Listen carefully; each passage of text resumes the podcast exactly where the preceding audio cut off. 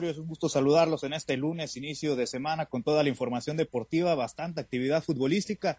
Y precisamente por ese tema comenzamos, nos vamos con lo que pasó en Qatar durante este pasado domingo y también esta mañana de lunes. Rápidamente les comparto que Costa Rica el día de ayer dio la gran sorpresa en el primer partido de este pasado domingo en la Copa Mundial al derrotar 1 por 0 a Japón en duelo correspondiente al Grupo B. Cabe mencionar que contrario a lo que se pensaba eh, de la escuadra tica, pues es que llegaba esta justa después de un resultado disparejo, ya que los, el equipo de Costa Rica fueron víctimas en el primer partido del Mundial al caer siete goles por cero en contra de España, mientras que su oponente en turno le ganaba dos por uno a Alemania. Japón le ganaba a Alemania en aquel partido inaugural. Se pensaba que los costarricenses iban a caer en este duelo en contra de los asiáticos, pero para la buena fortuna de los eh, del representante del equipo de la Confederación de CONCACAF, pues fueron eh, los ganadores. En otra de las sorpresas de este mundial, el día de ayer Bélgica sigue sin arrancar en la Copa del Mundo y se llevó un duro revés en su segundo partido al caer dos goles por cero frente a Marruecos en duelo correspondiente al grupo C,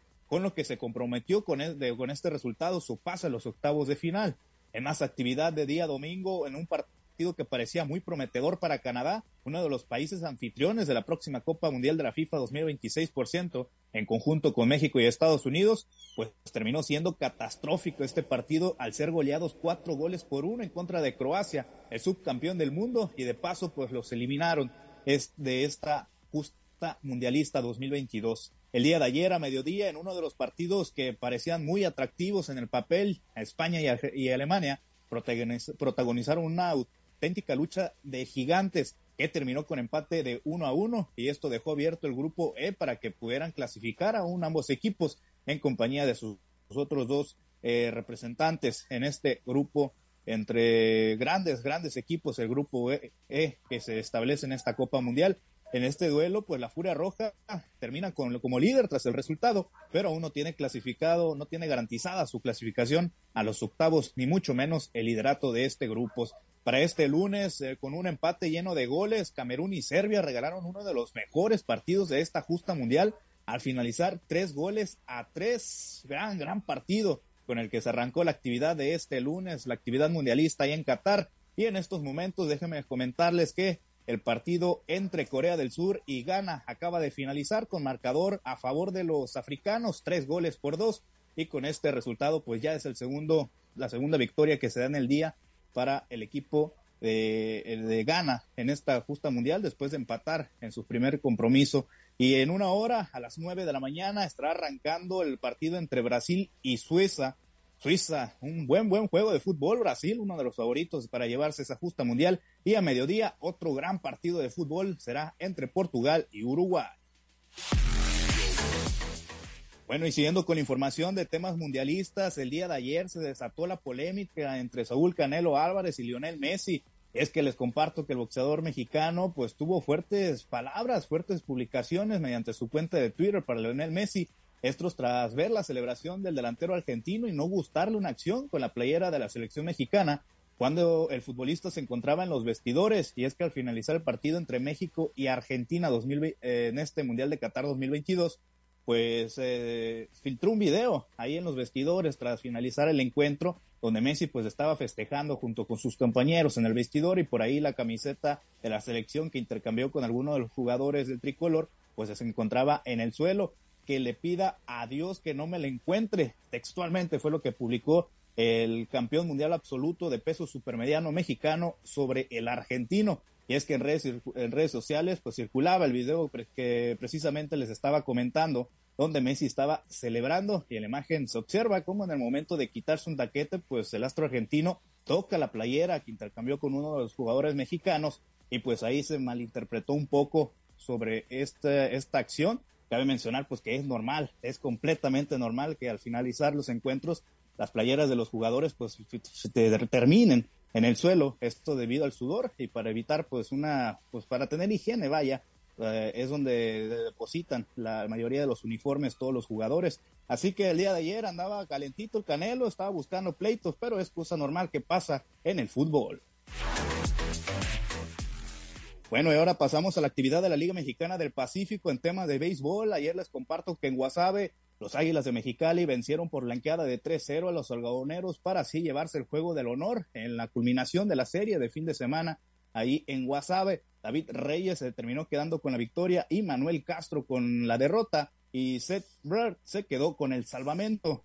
por otra parte, en otra de las plazas en Mazatlán, aprovechando la velocidad del line-up del equipo de los Cañeros de los Mochis, pues supieron venir de atrás y vencieron 4 por 3 a los Venados y con ello pues barrieron allá en el puerto los Cañeros y se establecen como líderes de la Liga Mexicana del Pacífico en las primeras dos vueltas de la segunda, en las primeras dos series de la segunda vuelta del LMEP. Ricardo Hernández se quedó con el triunfo, Raúl de los Reyes con la derrota y Juan Gámez con el salvamento. Siguiendo con información, en Hermosillo, Sonora, los Naranjeros tuvieron un ataque contundente y este domingo derrotaron 12 por 3 a los Tomateros de Culiacán para completar la barrida y de esta manera llevarse su tercera serie ante los Guindas en lo que va de esta temporada. Los trae completamente de hijos los, los Naranjeros a los Tomateros en esta campaña 2022-2023.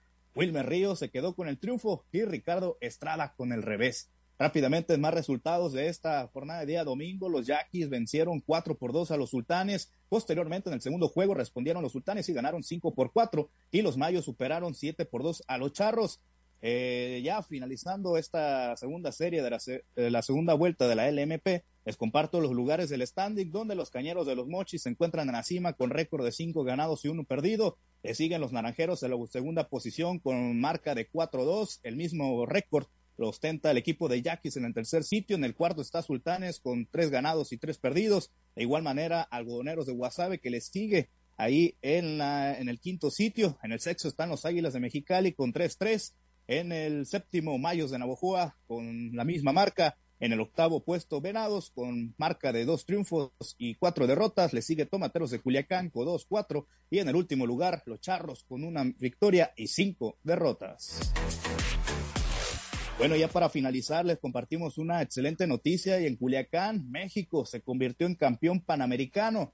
Y es que José de Jesús García, quien fue por cierto el ganador en este encuentro, y José Camargo se combinaron para lanzar pelotas de solamente una carrera y que por supuesto fue respaldado por su ofensiva con cuatro anotaciones en la cuarta entrada. Otra más que más adelante pues completaron la pizarra de cinco por uno para de esta manera derrotar a su similar de Cuba y que se coronaran en el Campeonato Panamericano de Béisbol categoría de 10 años. García trabajó por tres entradas con cuatro hits y una carrera, mientras que Camargo, oriundo por cierto del municipio del Fuerte, trabajó otras tres entradas con tres imparables y aplicó dos chocolates. En el duelo por el tercer lugar, República Dominicana superó ocho carreras por uno a Brasil y se quedaron con este tercer puesto del torneo panamericano. Por supuesto, muchas felicidades a los locales, a los campeones mexicanos que están haciendo historia el día de ayer allá se convirtieron en campeones en la ciudad de Culiacán.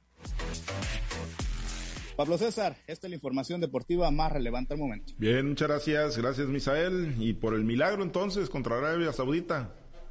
aprender las veladoras, Pablo César, amigo del auditorio, porque mínimo, mínimamente debemos de hacer tres goles y eso suena bastante no, difícil. Pues, eh, no, no, han metido uno, ni siquiera cerca han estado de meter uno ni una sola jugada de gol ha hecho el equipo no mexicano. han tenido efectivamente ni una sola jugada de gol. Pero bueno, pues ahí, ahí queda en, la, en, el terreno de lo religioso y de los milagros a ver si se le hace a México. Gracias, Misael.